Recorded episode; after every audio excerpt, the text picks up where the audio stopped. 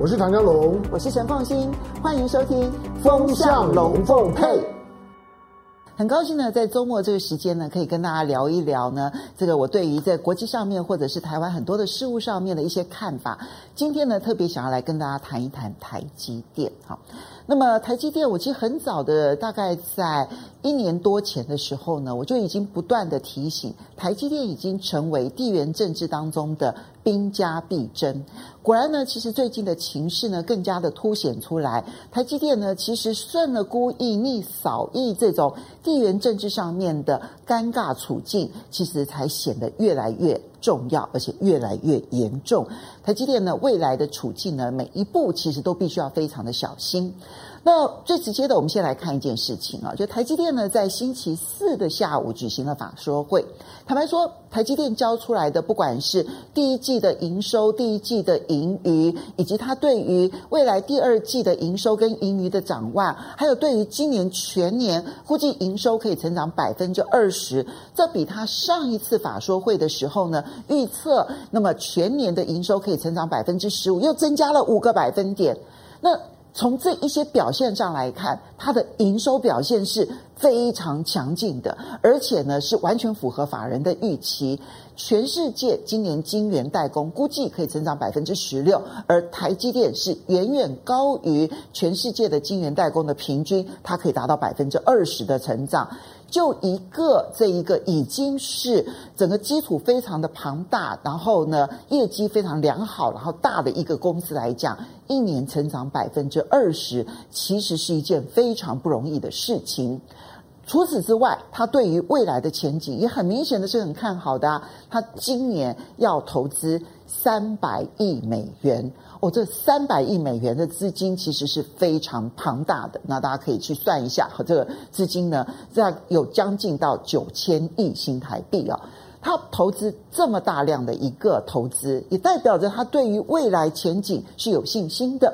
那么在制程上面，我们讲说台积电最优秀的一件事情，就是它对于先进制程，它都比英特尔。比神送这两只大猩猩呢来得更加的前进。这两只大猩猩不是我形容的，这是当年呢张忠谋呢曾经在一次法说会的时候呢去形容他的两大对手。他说这两只大猩猩啊，他形容那大家都知道他讲的是英特尔半导体的巨人以及这个神送呢这个一条边从最上游的半导体一直到最下游的零组件以及最下游的产品，包括了电视机、笔电。手机，那么一条边的这个大的这个集团呢，那这两个对手现在看起来，它至少在先进制程上面，比如说五纳米，比如说四纳米，比如说三纳米，很明显的都落后于台积电。而台积电现在的成绩单往前加速的速度是非常快速的，比如说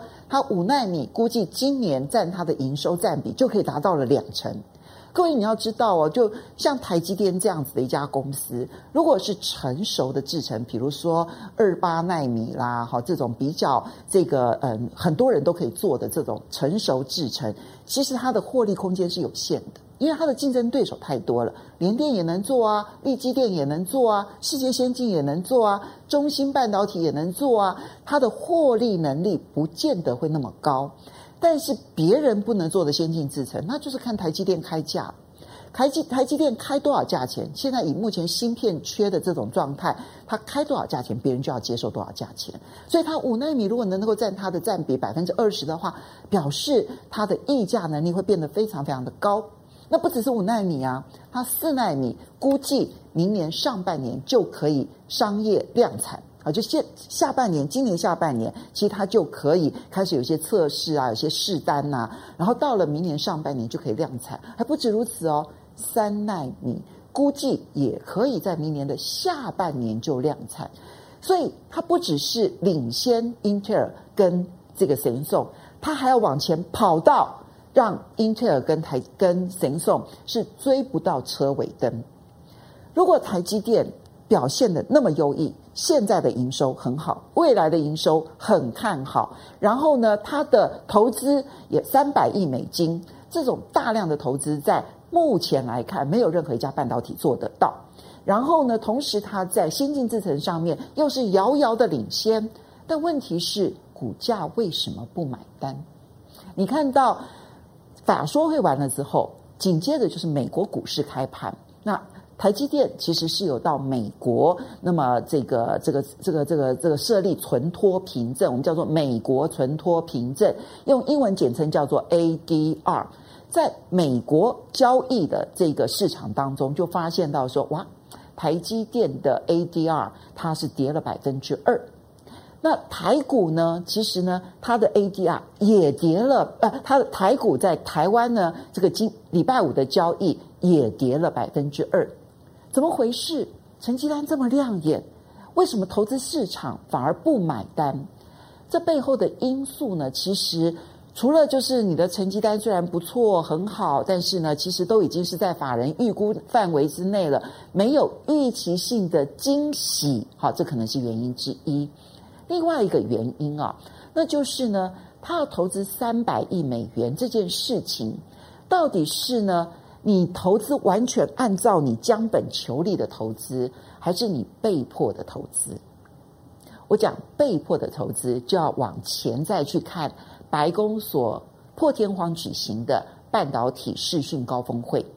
有十九家厂商参加，除了这个台积电跟。神送之外，主要的都是美国的公司，有美国的英特尔是半导体的，那当然其实他必须要参加，但同时呢也邀请了包括比如说汽车的三大公司，他也邀请了他的生技的这个龙头，他也邀请了他的军事方面在军用雷达上面的龙头的公司，然后还有邀请了很多的电子厂。换句话说，除了半导体公司英特尔之外呢，他邀请了很多，就是直接要下单给台积电，然后要你台积电的这个芯片的这一些公司。所以呢，很多人其实在看到这个名单之后，会形容说：“哇，会无好会会，厌无好厌，这简直是一个强迫台积电买单的一个大会。买什么单呢？第一。”你必须要优先供应这一些嗷嗷待哺的这些公司，难怪台积电呢，它在礼拜四的法说会当中呢，很明确的说，汽车芯片的问题，下一季也就是第三季七到九月就可以完全解决了。那七到九月汽车芯片可以解决。但是芯片的缺片的问题就都解决了吗？No No No，那要等到二零二二年底才能够解决，甚至于成熟制程呢，还必须要等到二零二三年才能够完全的解决缺片的问题。各位，你仔细盘算一下哈，如果所有缺芯片的问题是要到二零二二年才能够解决，那为什么汽车芯片的问题第三季就能够解决？这这不是很奇怪吗？那就是表示汽车芯片它的缺片这件事情要拉前来，我要提前的做给你，让你可以呢好好的来生产你的汽车，不会受到缺芯片的影响而处处的要停产，处处的要停工。那背后当然是有一个压力来了嘛，因为汽车芯片从晶圆代工的角度来看的话，它并不是一个特别赚钱的一个这个这个这个产品。汽车芯片当然很贵，而且它可以开很高的价钱，但对于晶圆代工厂来讲不太划算，因为它量很小，相对于手机，动辄就是几百万片啊，上千万片，这里的这个芯片呢，可能几万片就要换，就要换，就要换，它是少量多样，所以价格就算高，可是。就规模经济来讲，其实是不划算的。这就是为什么汽车芯片会抢不过手机芯片的原因。但现在政治力介入啦，你就必须要好好先供给汽车芯片。不过这还是小事情，真正的大问题是，美国已经宣布了，他希望成为半导体强国。现在全世界的半导体百分之八十都是在亚洲生产的。超过一半是由台湾跟韩国生产，这就是为什么这一次非要台积电跟三星参加的原因。因为这两家公司它所供应的台积呃供应的芯片，在全世界举足轻重。当然，台湾还有很多其他的半导体公司，全部加总起来，再加上韩国的这个供应量，其实就超过了百分之五十。所以对美国来说，它自己的供应只有百分之十五，而台湾跟韩国以及中国大陆加总起来就占了百分之八十。这对美国来讲实在太不安心了。于是，在这一次的会议当中，其实不只是拜登说：“哎呀，我们这边有五百亿美元补贴半导体的这一些相关的补贴啊，你们好好的来申请。”更重要的是，你非要到美国去设厂不可。当然，台积电其实已经在这个亚利桑那设厂，而且现在看起来整个的这个这个速度呢，其实算是非常的顺利。那么，能不能够达到它所需要的良率？有没有足够的人才？现在是台积电非常头痛的事情。不过，现在如果白宫已经施加了压力的情况之下，恐怕未来台积电它被迫，它所有的先进制程以及它所有先进制程的相关人才，可能都必须要到美国。这就是为什么它的投资必须从两百五十亿到两百八十亿提高到三百亿，背后一个很重要的因素。这个因素就在于说，因为如果他到美国设厂，不管是所有的设备啦、建厂的这些相关的细节，还包括人力上面的所有的栽培啦，还有人力方面的补充，其实都会比在台湾来的贵很多。只有土地应该比较便宜，其他的都会贵很多。所以，它投资增加这件事情，并不一定代表未来的产能的总量会大幅度的提升。可能真正的原因是因为你必须要多很多的金钱去美国这个地方设厂，所以才必须要提高投资金额。所以提高投资金额这件事情是好是坏呢？所有的法人还在盘算当中。当然，我并不是看坏台积电的未来，不会。台积电的未来，我到我在很多地方都说过，我认为它在未来的五到十年，它都是亮丽的。因为到目前为止，它所有的先进制程的这些所有的进展，它的速度是非常非常的快的。你要知道，台积电其实拥有一个极大的优势，那就是人力优势。它的人力优势，曾经有朋友跟我形容啊，我觉得他这个形容呢还蛮好的。他说，台积电是全世界最浪费博士的地方，因为他把所有的博士都当做学士来用。就把所有的博士当成大学生来用，大学毕业的学生来用，所以用的非常的浪费。可是因为他用这样子的方式运用他的人力，使得他的人力品质就是超乎平均的高。所有的半导体业者没有办法跟台积电竞争，就是你把博士当成学士来用，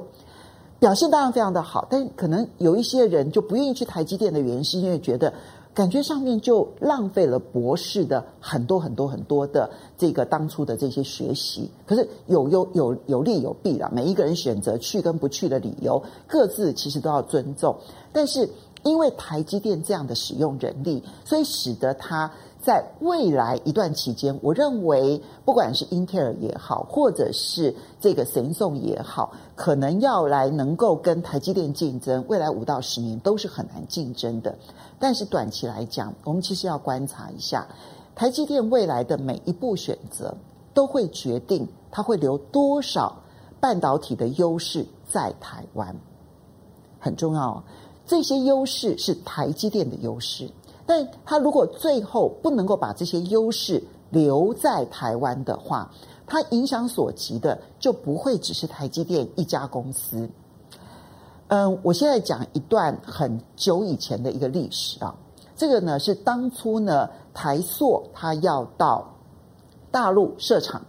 其实呢那时候王永庆啊生前的时候呢，有一段期间他认为。台塑的所有台塑集团啊，所有的这些石化的原物料厂呢，都不需要到中国大陆去。好，那么当时呢，有很多的，因为那时候一九九零年代啊，那台湾呢，其实那时候新台币升值的速度非常的快，很多石化业的中下游，其实在。这么快速的新台币升值，然后他们在外销上面呢，其实已经没有办法有足够的获利的情况之下，被迫要外移，有的移到中国大陆去，有的移到了东南亚。那时候包括了越南、印尼，还有菲律宾，还有马来西亚，其实有很多台湾的这个这个外移的这样子的一个浪潮。但那个外移的那个浪潮。王永庆看不上眼，他会觉得说这些外移的人不行啊，我们还是要留守在台湾这个地方。但后来因为外移的速度实在太快了，那么台积电呃的台塑呢去考察完了之后呢，他就发现说，哎呀，其实中国大陆现在的条件非常的好，哎，有一些条件可能去这个越南也不错，所以就开始评估外移。那时候呢，这个在台湾呢、啊，那时候的这个李登辉政府就发现说问题很严重，想了非常多的方法，硬生生的把台塑留在。台湾，这就是麦寮六轻的由来。其实那时候，整个麦寮六轻是要打算移到这个大陆的海沧的，根本就没有打算要留在台湾。那时候李登辉想尽办法把台塑留在了台湾。那么理由很简单，因为台塑一走了，那对不起，那就是一整队的部队，整个石化产业都必须要被迫跟着外移，因为那是聚落效应。我的上游原物料如果离开了，那我跟着上游原物料，我都必须要离开。那么，当然后来台塑还是有部分的都已经离开了，它德州设厂啊，然后大陆设厂啊，其实都有离开。所以我们的这个石化业的中下游呢，其实有相当程度的都分散在各个地方。台湾有留一部分，但分散在各个地方。台积电的情况也是一样。如果台积电它真的最后把它的所有的真正的主力部队全部技术人才全部都外移到美国的话，如果他选择的是美国的话，那么台湾一整条的半导体的这一条边，可能就必须要开始思考，它必须要分裂的去投资了。这个对于台湾的半导体产业来讲是极为重要的关键时刻。从一九九零年代台湾开始建立了半导体产业的王国之后，到现在这个时刻，可能是它最关键的时刻。它会不会像是一九九零年代的石化产业一样，开始出现呢这种批次的往外移？现在如果因为地缘政治的要求而必须出现这种批次的往外移的话，那台湾继石化产业之后，半导体产业，它是因为地缘政治的要求而必须批次的往外移。后续呢，我们还有没有第三个产业可以让台湾维持一整条的完整的产业聚落呢？